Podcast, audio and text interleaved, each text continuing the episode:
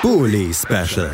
Die Vorschau auf den Bundesligaspieltag auf meinsportpodcast.de. Herzlich willkommen zurück zum Bully Special auf meinsportpodcast.de. Wir sind beim fünften Spiel in unserer Besprechung des 23. Spieltages angekommen. Eben gerade, da haben wir über das Spiel von Arminia Bielefeld gesprochen.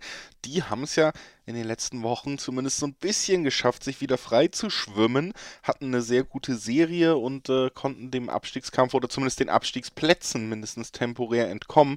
Das gilt nicht für den Hausherrn im nächsten Spiel, über das wir sprechen wollen. Wir sprechen über das Duell zwischen Stuttgart und Bochum und das tun wir gemeinsam mit Lennart Sauerwald von rund um den Brustring. Hallo Lennart. Hallo, grüß dich. Ja, Lennart, ich hab's äh, schon gesagt, für die Stuttgarter geht es jetzt gegen Bochum und man hat es auch am letzten Wochenende nicht geschafft, sich da unten wieder ja ein bisschen mehr ins Spiel zu bringen, vielleicht, wenn man es so sagen will. Auch am vergangenen Spieltag gab es am Ende eine Niederlage. Vier Niederlagen am Stück sind es jetzt äh, für die Stuttgarter. Am Ende, glaube ich, muss man aber auch nach dem 4 zu 2 gegen Leverkusen sagen, dass man da gegen eine Mannschaft gespielt hat, die vielleicht äh, an diesem Tag eine Nummer zu groß war. Wie hast du das Duell gesehen?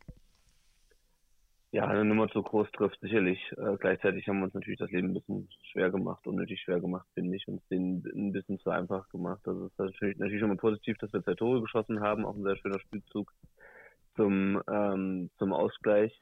Ähm, aber ja, wenn du dann halt wieder so, so, so einfach Tore kassierst, also schon diese, dieses Tor von, von Diaby, wo dann irgendwie drei Leute völlig unkoordiniert hereinkrätschen und er den Ball halt wiederbekommt. Ähm, klar, du hast natürlich eine ziemlich gute Qualität, das siehst du schon an dem Abseits-Tor von, von Wirtz, wie der den Ball quasi auf den, auf, auf den Fuß bekommt. Ähm, das ist schon gut. Das stand halt zum Glück für uns im Abseits. Aber wenn du halt siehst, dass du direkt nach dem, nach dem Ausgleich direkt wieder das Gegentor kassierst, äh, durch eine Standardsituation, es wäre so, sowieso schwer gewesen, da Punkte zu holen, aber wir haben halt, haben uns halt, wie schon in den Spielen zuvor, einfach ein bisschen zu doof auch angestellt.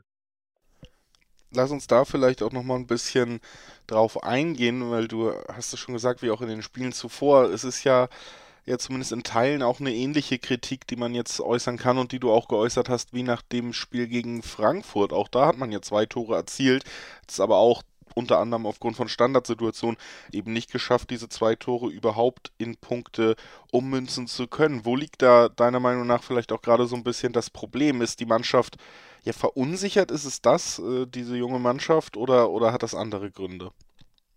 Also es ist auf jeden Fall Ver Verunsicherung äh, und die führt glaube ich, auch einfach zu so Fehlern. Also ähm, es waren auch ganz viele Fehler einfach bei uns im Aufbauspiel, wo du Fehlpässe spielst und dann Leverkusen sofort ins Gegenpressing kommt und du ja, ja, wie gesagt, einfach das Leben selber schwer machst. Das ist Verunsicherung. Ich, und ich hätte es, glaube ich, auch schon in einer der letzten Sendungen gesagt, vielleicht macht sich die Mannschaft auch dann ein bisschen zu einfach in ihrer Verunsicherung, ähm, dass dann einfach da irgendwie Schlampigkeit reinkommt, weil man irgendwie, ja, keine Ahnung, sich ein bisschen ja, keine Ahnung, so ein bisschen die Bereitschaft fehlt, sich da aus dieser, sich von dieser Verunsicherung zu lösen.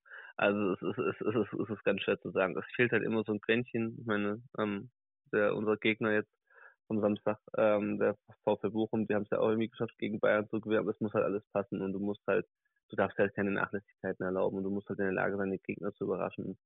Auch wenn der VfB es gut gemacht hat gegen Leverkusen, auch äh, defensiv sehr stabil gestanden hat, 40 Minuten lang, ähm, hast du dann doch immer wieder so Unachtsamkeiten und wenn du dann halt selber auch nicht triffst, ähm, wir waren ja nah dran mit dem Lattentreffer von Thomas, dann, ja, dann, dann schaffst du solche Überraschungssiege nicht und es fehlt halt immer irgendwo ein Quäntchen, Quäntchen irgendwas, Quäntchen Glück, Quäntchen äh, Leistungsbereitschaft, was weiß ich. Und ähm, ja, halt, am Ende ist es dann ein Quäntchen zu viel. Auf jeden Fall hast du auch schon den, den kommenden Gegner ein bisschen angesprochen. Gerade das sind die Bochumer und die haben sicherlich für das Ergebnis des letzten Spieltages gesorgt, als sie sehr überraschend und äh, schon deutlich mit 4 zu 2 am Ende die Bayern besiegen konnten. Generell kann man sagen, Bochum eine Mannschaft, die hier im Bully Special eigentlich immer auch von den Gegnern eher gelobt wird, beziehungsweise skeptisch oder ungern gesehen wird, wenn man mit den Experten der gegnerischen Mannschaften von Bochum redet.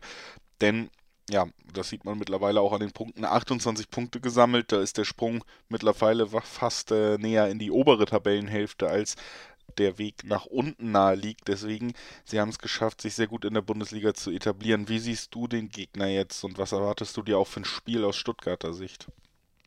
Ähm, klar, die kommen natürlich mit einer breiten Brust und ich, die spielen, auch wenn ich jetzt nicht so den Einblick habe bei Bochum, die spielen, glaube ich, eine ähnliche Saison wie wir letztes, letztes Jahr. Natürlich nicht unter den gleichen Rahmenbedingungen, äh, aber das sind Aufsteiger, die, die machen das gut, ähm, haben äh, äh, genügend Punkte gesammelt, äh, haben jetzt auch keine Serie unbedingt gestartet, aber ne, so wie wir letztes Jahr, die sammeln halt hier und da immer wieder genügend Punkte, damit es halt reicht, dass du im gesicherten Mittelfeld spielst. Ähm, in der Hinrunde haben sie vor, äh, in der gleichen Situation vorher, ich glaube 7-0 in, in, in München verloren ähm, und haben dann gegen uns 0 0 gespielt. Ähm, und äh, vielleicht spielen sie diesmal ein bisschen schlechter, nachdem sie gegen die Bayern besser gespielt haben. Ich weiß nicht. Ja klar, so unangenehme Gegner, ähm, die einfach auch ähm, ja, einen Lauf haben, einen positiven Lauf, zumindest von der, von der Stimmung her, auch wenn sie das nicht mehrere Spiele in Folge unbedingt gewinnen, aber ähm, die haben, die können das Ganze natürlich ein bisschen entspannter angehen, ähm, als wir, auch wenn das vielleicht nur, nur meine Sicht ist. Ähm, ja, der VfB muss da einfach, der, da muss für uns sofort die, die Spannung drin sein. Ne? Die Spannung wird bei denen schon, schon auch drin sein. Ne? Die wollen so den Klassenverbleib so schnell wie möglich klar machen. Ja, aber der VfB muss ihnen da einfach zuvorkommen und sie da gar nicht erst in so eine, in, äh, das, ihnen das Gefühl geben, dass sie irgendwie ähm, ihre, äh, an das letzte Spiel anknüpfen können, sondern direkt irgendwie ihnen die Grenzen aufzeigen. Aber es wird, es wird schwer, weil wir sind natürlich auch ziemlich labil in jeglicher Hinsicht. Die Hoffnung war ja auch so ein bisschen jetzt im zweiten Halbjahr, dass man sich fängt, wenn eben die verletzten Spieler zurückkehren, allen voran in der Offensive. Jetzt hat im mhm. letzten Spiel Kalajdzic wieder gefehlt. Wie sieht es denn generell jetzt personell bei den Stuttgartern aus vor diesem Duell? eigentlich ziemlich gut. Also Waldemar Anton ist am Montag wieder ins Training eingestiegen äh, und Sascha Kalajdzic jetzt auch, glaube ich, gestern oder vorgestern. Ähm, bei Omar Mamouche, der hat, ich glaube, da kam die, der positive Test, Test letzte Woche Donnerstag. Das heißt, der kann auch erst heute, glaube ich, heute aus der Quarantäne raus. Und das ist natürlich immer die Frage, so ein Spieler, der eine Woche lang nicht trainiert hat, wie schnell kriegst du den, den Spielfit?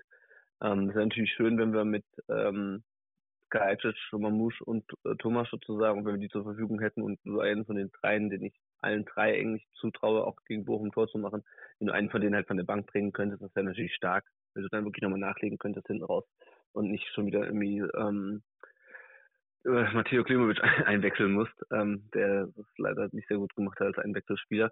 Ansonsten hatten wir jetzt noch drei Corona-Fälle diese Woche, die zum Glück überschaubare Auswirkungen auf die Mannschaft haben. Natürlich äh, allen drei äh, gute Besserungen. Das sind ähm, äh, Tangi Kulibali, ähm, zum einen Daniel Didavi und Enzo Mio. Ähm, alle drei spielen jetzt nicht die, also zumindest Didavi und Mio spielen jetzt nicht die große Rolle. Kulibali kam immer mal wieder rein, hat jetzt aber auch nicht so die durchschlagende Wirkung gehabt. Insofern sind es also noch verkraftbare ähm, Sachen, aber ähm, es sind auch noch zwei Tage bis, ähm, bis Samstag.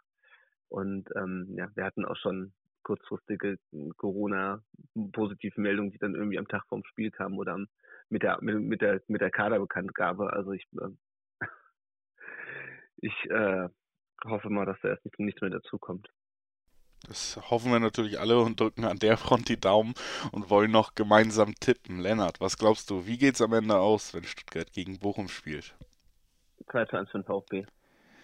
Die Trendwende wird also eingeleitet und zwei Tore muss, das. Dann die zwei Tore hat man sich herangetastet, genau. Genau, genau. Ja. Vielleicht äh, gelingt äh, Bochum das ein oder andere Traumtor weniger als gegen die Bayern. Mein Tipp ist ein Unentschieden, ein 2-2. Und ich bedanke mich bei Lennart Sauerwald von Rund um den Brustring, dass er heute bei uns war, um über dieses Spiel zu sprechen. Vielen Dank, Lennart. Gerne. Und wir, liebe Zuhörerinnen und Zuhörer, hören uns gleich nach der Pause wieder mit dem Duell zwischen Köln und Frankfurt und damit einem Duell um Europa in dieser Saison. Bis gleich. Bully Special. Die Vorschau auf den Bundesligaspieltag auf meinsportpodcast.de.